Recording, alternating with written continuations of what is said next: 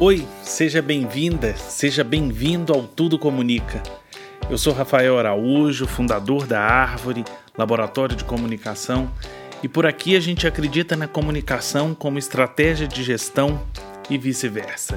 No episódio anterior, falamos sobre a rádio peão, ou também chamada de rádio corredor, um problemão muito natural nas organizações, se não em todas, e como as micronotícias podem ajudar nesse processo.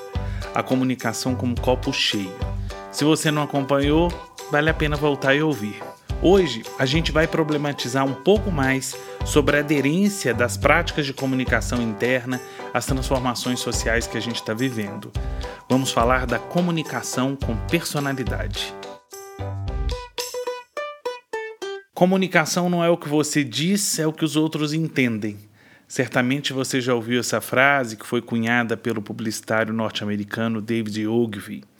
Ou seja, a comunicação só existe quando ela é percebida e compreendida pela outra pessoa. Mas por muito tempo houve quem se esqueceu que a sociedade é diversa, e ainda bem que é. Daí que, para se comunicar nesse contexto, é preciso conhecer e compreender o público-alvo, já que o consumo da informação se dá de formas bem diferentes. Não é à toa que empatia virou palavra da moda. O desafio é tornar a comunicação mais aderente possível a diversos perfis de público. Missão complexa, mas possível. O primeiro passo é perseverar. Personalidade, flexibilidade, emoção. Três palavras que fazem todo sentido na comunicação corporativa, mas que nem sempre são realidade. A vida da gente tem sotaque, ritmo, emoção. Por que então que a comunicação precisa ser tão estável? Hoje eu quero compartilhar um projeto incrível da Hidria, empresa geradora de energia que é cliente da Árvore. Ela tem cinco usinas hidrelétricas em Mato Grosso. O município de referência é Sapezal, que fica a 600 quilômetros de Cuiabá.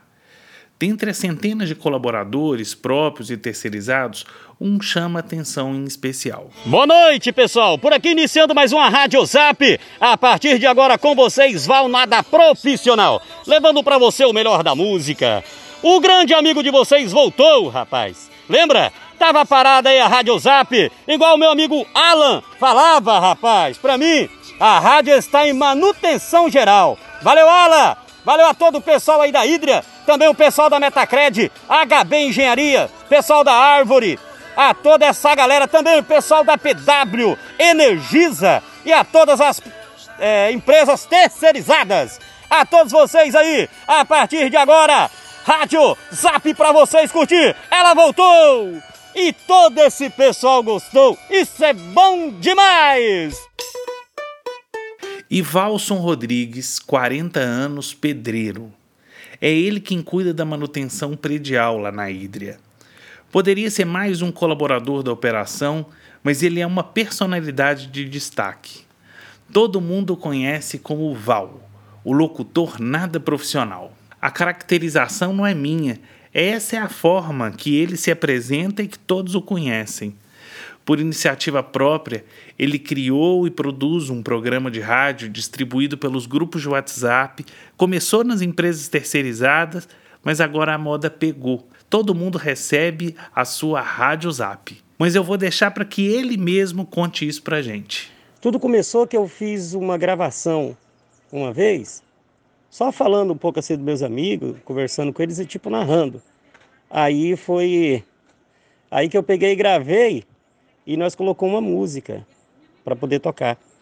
Aí eu vi que ficou certinho parecendo uma rádio. Se eu pegasse e trabalhasse mais um pouco nela, ajustasse mais um pouquinho, viraria uma rádio. E eu queria muito que o pessoal participasse. Observe como, sem saber, o Val nos dá uma aula de engajamento. A ideia surgiu do nada, do nada, nada, nada. E o pessoal gostou porque, assim, lembra dele, sabe?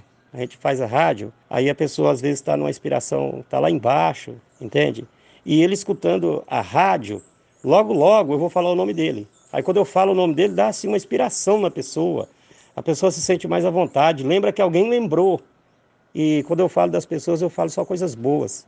sabe? Para levantar o astral mesmo. E não pense que ele tem estúdio toda essa estrutura disponível para fazer a sua rádio zap. É nesse mesmo celular aqui, sabe? A gravação é feita no mesmo celular. O meu celular é feita a gravação e a pessoa que está do lado coloca o celular dele com a música. Sabe? É assim que a gente faz. A Rádio Zap, que é a rádio do Val, é um sucesso absoluto junto às equipes de operação da Hidria. E aí, você deve estar tá se perguntando como é que um cara como o Val veio parar num podcast de comunicação e gestão. O sucesso do Val foi percebido pela diretoria da Hidria, que passou a contar com ele e com a sua Rádio Zap na comunicação de assuntos relevantes da empresa, mas de um jeito que o povo gosta. O que começou como uma brincadeira se tornou um dos principais meios de comunicação e engajamento oficial da companhia. E sim, na voz do Val.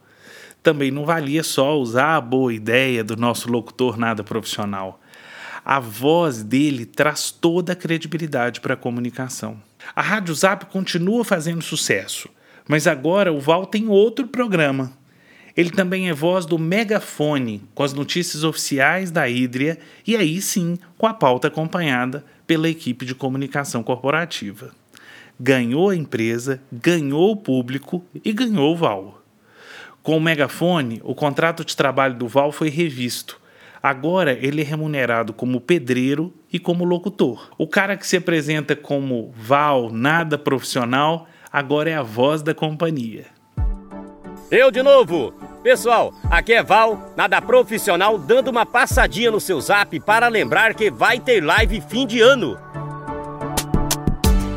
Está tudo sendo organizado para que nosso encontro seja especial, do jeito que a gente merece. A gente se vê lá, pessoal! Não existe comunicação sem empatia. E é com o público que a empresa precisa se comunicar e se conectar o tempo inteiro.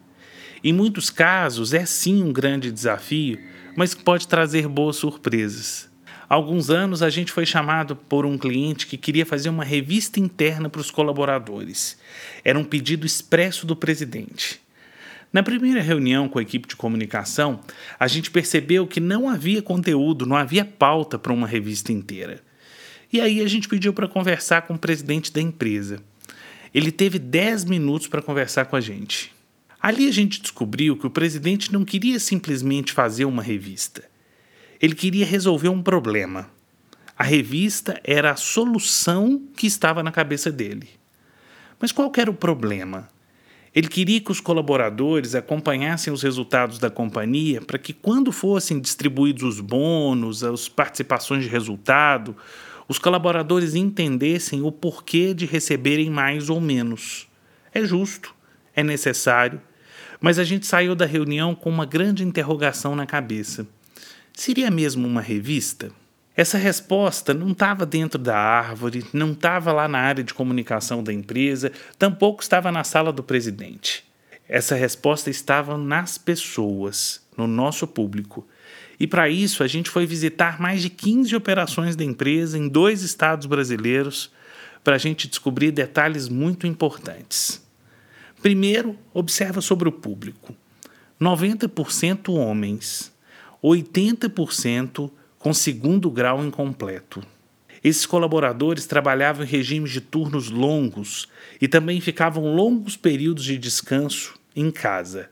Eles ficavam 15 dias na empresa e depois mais 15 dias em casa. Nas folgas, muitos não iam para casa, eles tinham outro emprego e até outras famílias. Descobrimos que a paixão dessas pessoas era o futebol. Elas falavam sobre o futebol o tempo inteiro e, quando falavam de futebol, os olhos brilhavam, tinha sorriso, ou seja, o futebol trazia energia para aquela turma. A gente também descobriu os rituais que existiam nessa operação. Por exemplo, uma vez por semana, cada time recebia a visita do supervisor. Ele era o emissário das boas e más notícias. Distribuía o contra-cheque, demitia, contratava, premiava. Sua chegada era esperada por todos e a sua figura era extremamente respeitada.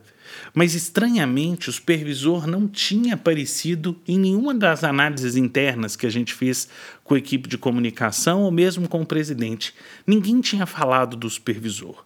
Foi só quando a gente chegou no campo que a gente descobriu que ele era a peça fundamental para resolver o nosso problema. Resultado: duas semanas depois, após um mergulho intenso e rápido na operação, a gente voltou à sala do presidente com a nossa proposta. Nada de revista.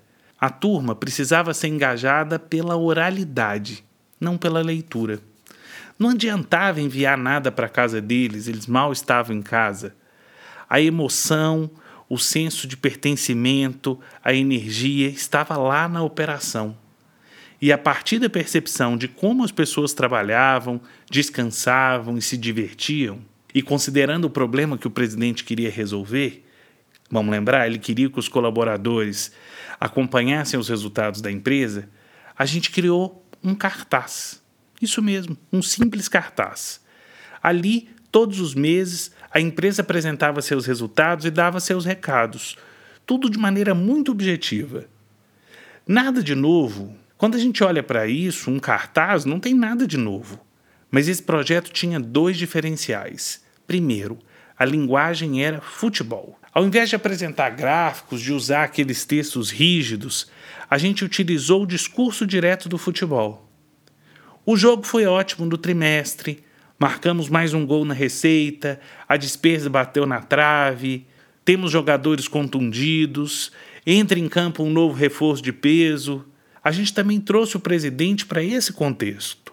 Ele sempre tinha algumas frases que apareciam lá que era a palavra do técnico do time. Tudo ricamente ilustrado.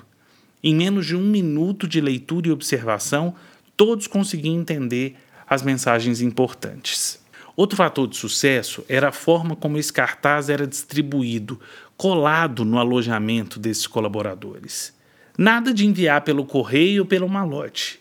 Eram supervisores, aqueles que andavam de caminhonete, que apareciam toda semana, os responsáveis por colar os cartazes e, solenemente, fazer a leitura, acompanhadas de um bom bate-papo com o grupo sobre o assunto do cartaz. Eles foram treinados para isso e eles passaram a fazer isso com muito prazer. Ou seja, a revista virou um cartaz. Da linguagem formal, criamos algo extremamente leve, à cara do público. Já o entendimento por parte dos colaboradores não se restringia à linguagem escrita.